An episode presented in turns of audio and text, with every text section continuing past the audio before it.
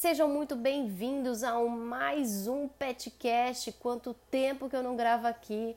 E este podcast está muito especial porque ele marca o início de uma trajetória profissional minha, de uma nova troca, nova partilhas, a abertura de um Instagram novo, arroba Carla Rua Zoom. Agora tá arroba Carla Rua Zoom, mas vai mudar para arroba Carla Ruas, onde eu vou focar é, em profissionais para falar sobre comunicação, marketing, negócios, carreira, desenvolvimento pessoal e todos os tópicos que são necessários para uma jornada de sucesso na nossa vida, na nossa carreira. E fiz esse post para inaugurar, inaugurar esse momento é, de trocas novas. E eu espero que você goste, porque esse post eu fiz muito inspirado na sinergia entre o que animais têm a ver com, com a gente, com o nosso desenvolvimento humano, né?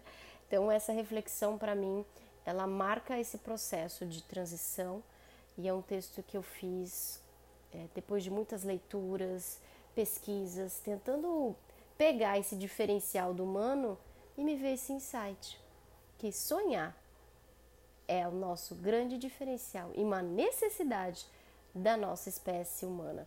Então vamos ao texto na íntegra. Entre homens e animais, sonhar como necessidade da espécie. A cada nova descoberta científica, as semelhanças entre homens e animais vão se afunilando. O campo das emoções e sentimentos, da cultura e da linguagem, do aprendizado e de suas capacidades, aspectos que já foram exclusivamente pertencentes ao ser humano, não mais são a complexidade do nosso processamento, a consciência e capacidade para planejar, analisar e executar tarefas e de, muito antes disso, sonhar.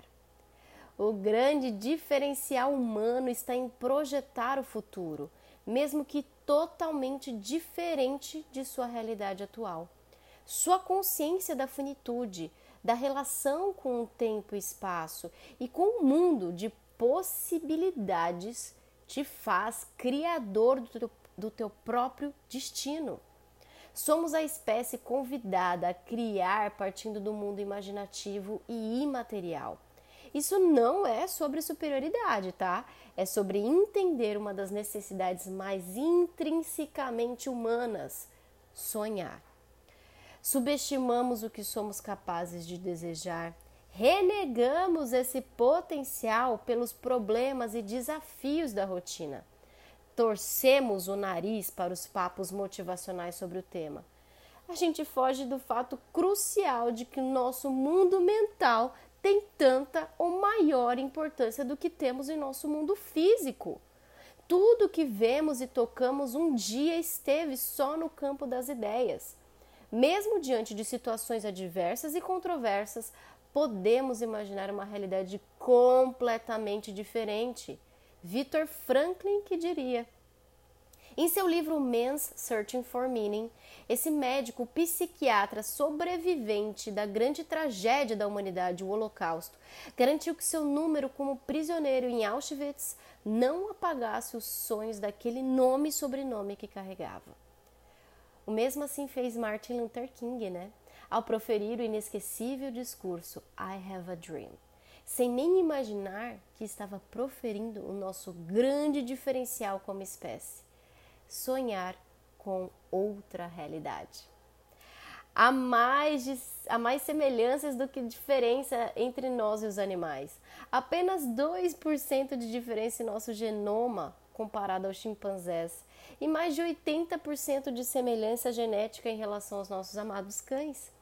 Cada vez fica mais claro que cada espécie tem sua natureza e, se queremos animais saudáveis, oferecemos mais daquilo que lhes pertence. Ensinamos isso sobre cães e que também façamos o compromisso em nos dar mais daquilo que precisamos: sonhos, metas, objetivos, novas habilidades e comportamentos para construir nossa vida do absoluto zero com base em nossos mais ousados sonhos. Não fuja do convite, ouse ser cada vez mais aquilo que você sonha.